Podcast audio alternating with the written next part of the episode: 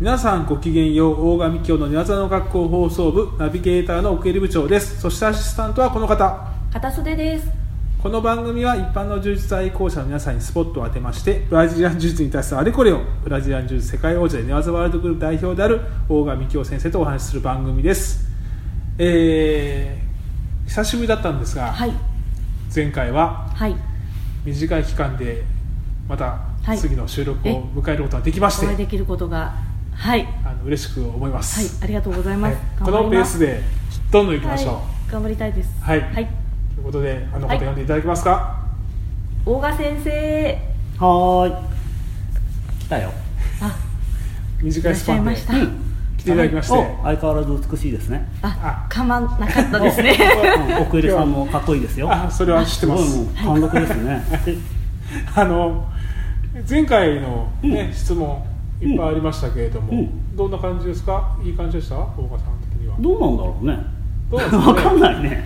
あのなんかあれでだんだん質問減ってきたら嫌ですね。あ お待ちしてますよ。あそうだね。来るのかね？来ないのかね？楽しみだね。楽しみですね、でもまだまだあの回答しない質問があるので、お。はい。えー今日は溜まってるものをさらに、えー回答いただきたいと思ってますんで、そっかまだ溜まってたね。はい。じゃあ、えっ、と、加瀬さんお願いできますか？はいではこのコーナー。はそうですね、はい、ではこのコーナーいきます。大賀幹雄の。なんか聞きたいことあると？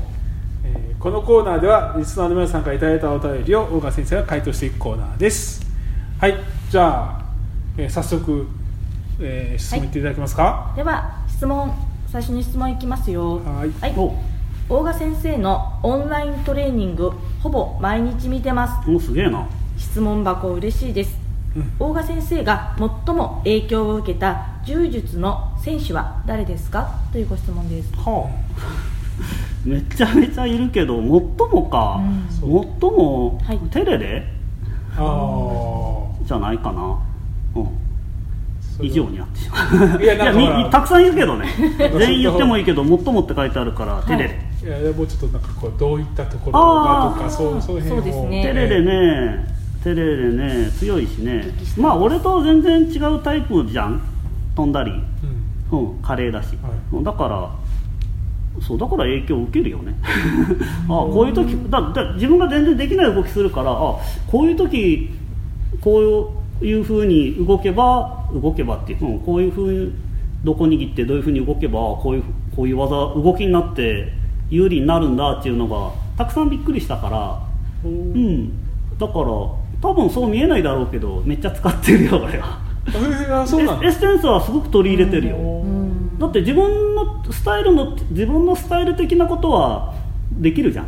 で全く違うスタイルのことはできないけど、うん。だけどそれを見てああ俺こんな動きできるんだに、うん、とこういう時にこういうことをするといいんだっていうのをたくさん学んだけどねなるほど。テレレはテレレやっぱ最高だと思うけどな、おうん、テレレのインストラクションビデオが今出てるけどあすごいねもう。なんかもう2桁3桁違うね俺なんかと。技が、うん、すげえ意感動外意外だったかもしれないですね。なるほど。うん、あとまあ最もだったからテレレにした、なんでかって言ったらそう俺が黒帯になったなって充実を本気にやった頃のチャンピオンがテレレだったから、うん。まあそうやり始めこう刷り込みと一緒で やり始めの頃のが一番影響でかいからさ、うん。うん、まあ最近で言えばメンデスとかコブリーナとかの影響もすごくあるけど、うん。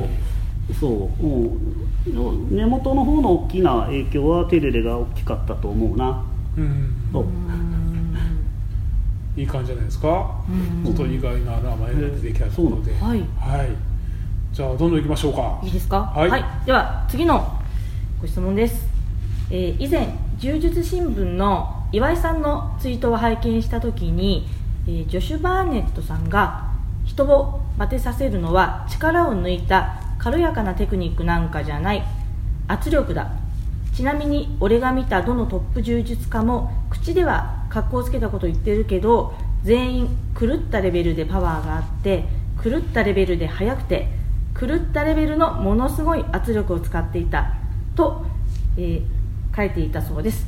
大賀先生はどう思われますか？やはりフィジカルが不可欠なのでしょうか？というご質問です。いやまあ当たり前じゃん。何を言ってるのだからあだからなんかさ文章よく文章とかよく読めよ。あのジョシュ・バーネットは何て言ってるか。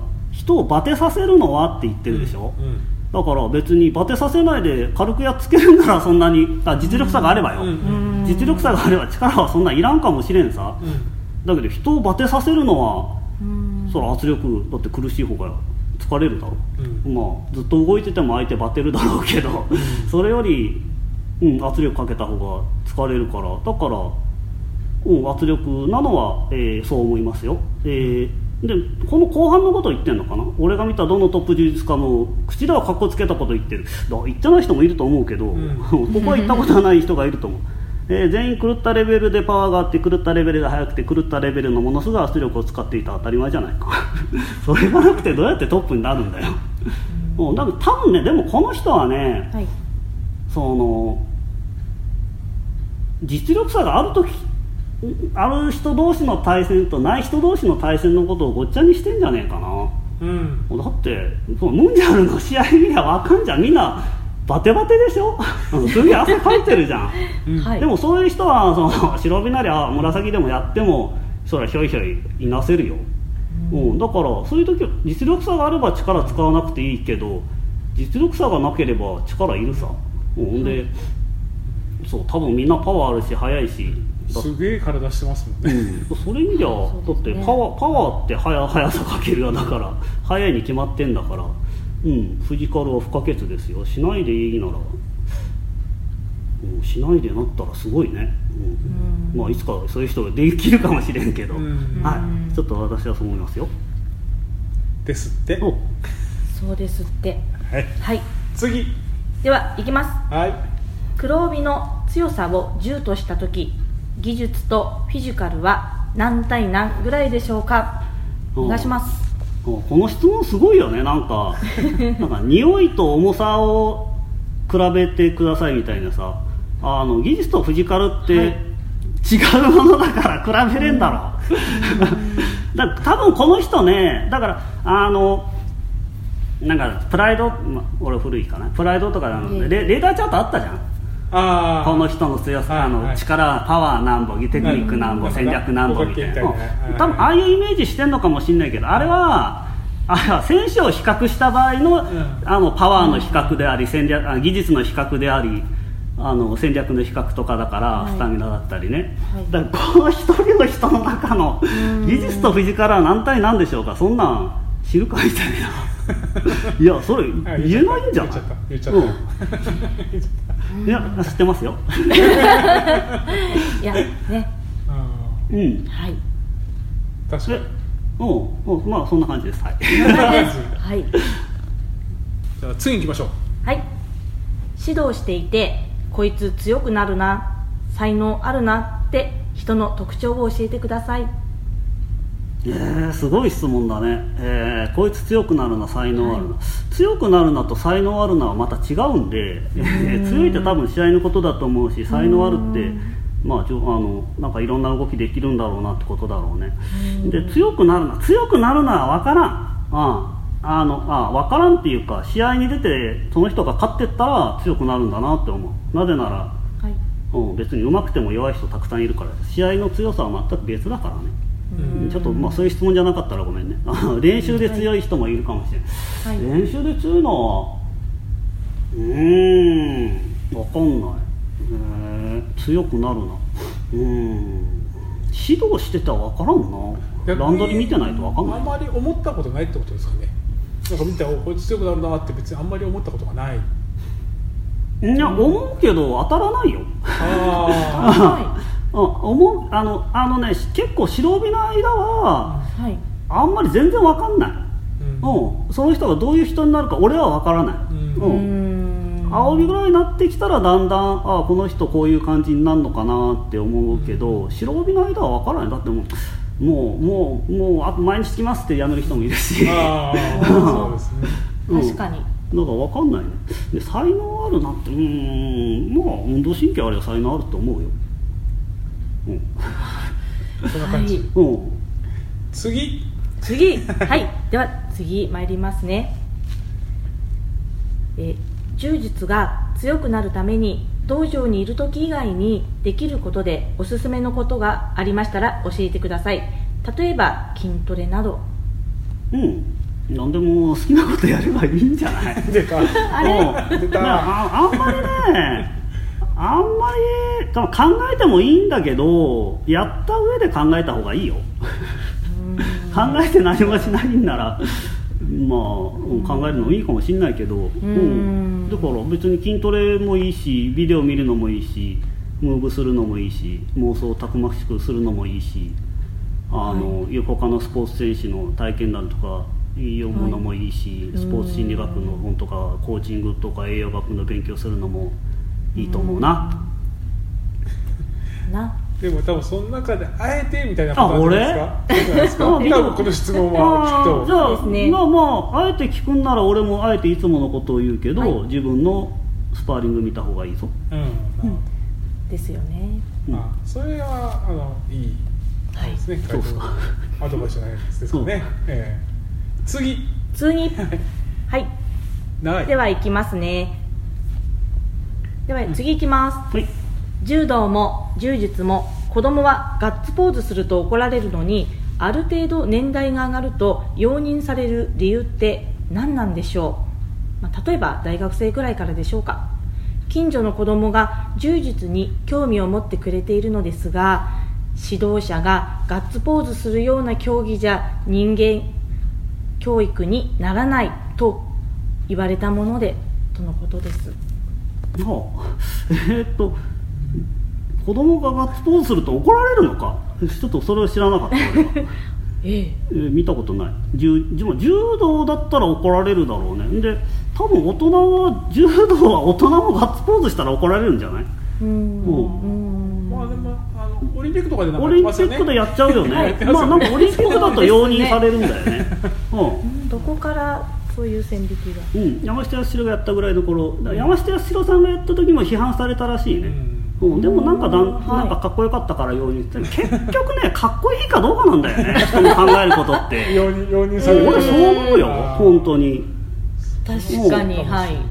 うん、だけうん。あの子供は怒られるって書いてるけどすごいかっこいい子供とか可愛い子供が「やったー!」ってもう本当にぜあの、な接戦を制してもう行き詰まるような試合を繰り広げた勝って「やったー!」ってもう全身で表、あの喜びを表現したら誰も文句言わないとあ思う、うん、ただそれだけの話じゃないの。はいでだから容認される理由は知らん分かんない。あとあと文句文句言えないんじゃない？大人は子供に文句言えるけど大人は大人に文句言えないからじゃななんじゃないのかな。まああの剣道みたいにガッツポーズしたら負けみたいなあはっきりしてればねあれですけどう。ん別にそんな明文化されてないですもんね、うんまあだからど、まあ、充実はあの勝った時に嬉しくて道着脱いだりすると、なんかペナルティーが入るよね、うんあとまあうれ喜んであのし昔はその勝ったらもう観客席飛び込んでみんなと抱き合ってたけどうん今それやるとなんか下手したら負けになっちゃったりするみたいだから、うんはい。まあそういうふうには変わってきてますよね、